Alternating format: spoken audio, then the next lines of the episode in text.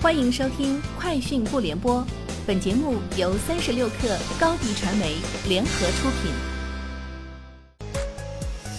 网罗新商业领域全天最热消息，欢迎收听《快讯不联播》。今天是二零二一年五月十号。阿里健康今天宣布推出寸草心服务，为高龄或失能老年人提供专业护士上门护理服务，给不能守在身边的子女分忧。目前，阿里健康上门护理服务已覆盖北京、上海、广州、深圳、天津、杭州、南京、武汉、郑州、太原、西安、南昌、沈阳、济南、呼和浩特、厦门、重庆、成都、青岛等近四十个城市。三十六氪获悉，百度今天与人民网研究院联合发布《百度二零二一国潮骄傲搜索大数据报告》，报告显示。国潮在过去十年关注度上涨百分之五百二十八，如今的国潮已经迈入三点零时代。新时代的国潮不局限于新国货，还包括文化、科技等各个领域背后中国力量的崛起。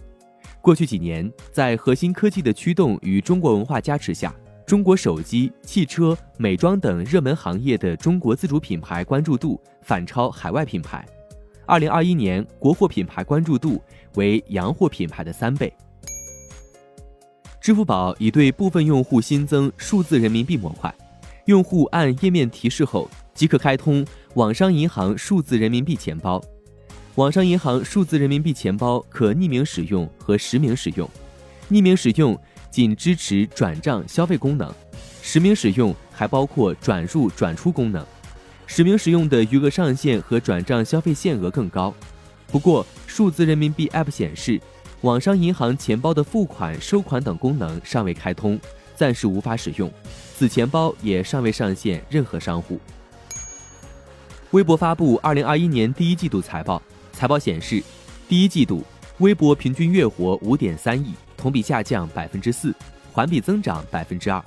第一季度平均日活二点三亿。去年同期为二点四一亿，同比减少百分之五，环比增长百分之二。第一季度广告和营销业务收入三点九亿美元，市场预期三点七亿美元。五一小长假之际，苹果操作系统悄悄推送了 iOS 十四点五点一正式版。如今，第一批升级的用户体验结果已出，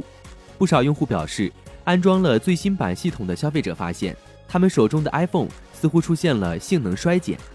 ，iPhone 十一、iPhone 十二的性能均不如多年前发布的 iPhone XR。根据近日提交给当地政府的文件，特斯拉正计划在德克萨斯州超级工厂旁边建造一个新设施。据外媒报道，特斯拉已经向奥斯汀市提交了文件，准备建造一个代号为“山猫”项目的新设施。关于该新设施的用途，没有太多细节，项目代表拒绝发表评论。根据文件，新设施的占地面积可达九十七英亩，但没有说明它的工作任务。四月三十号至五月六号，巴黎欧莱雅与抖音超品式打造的“美里殿堂双店齐开”联合活动，也在抖音平台上线。数据显示，活动期间全渠道曝光量超一点二亿，平台上对巴黎欧莱雅搜索量比前一周增长百分之二百，总成交额超两千两百万。五月一号，巴黎欧莱雅旗舰店登陆抖音电商平台，旗下产品在抖音旗舰店同步上线。以上就是今天节目的全部内容，明天见。高迪传媒寻求食品电商货源合作，合作请关注微信公众号高迪传媒。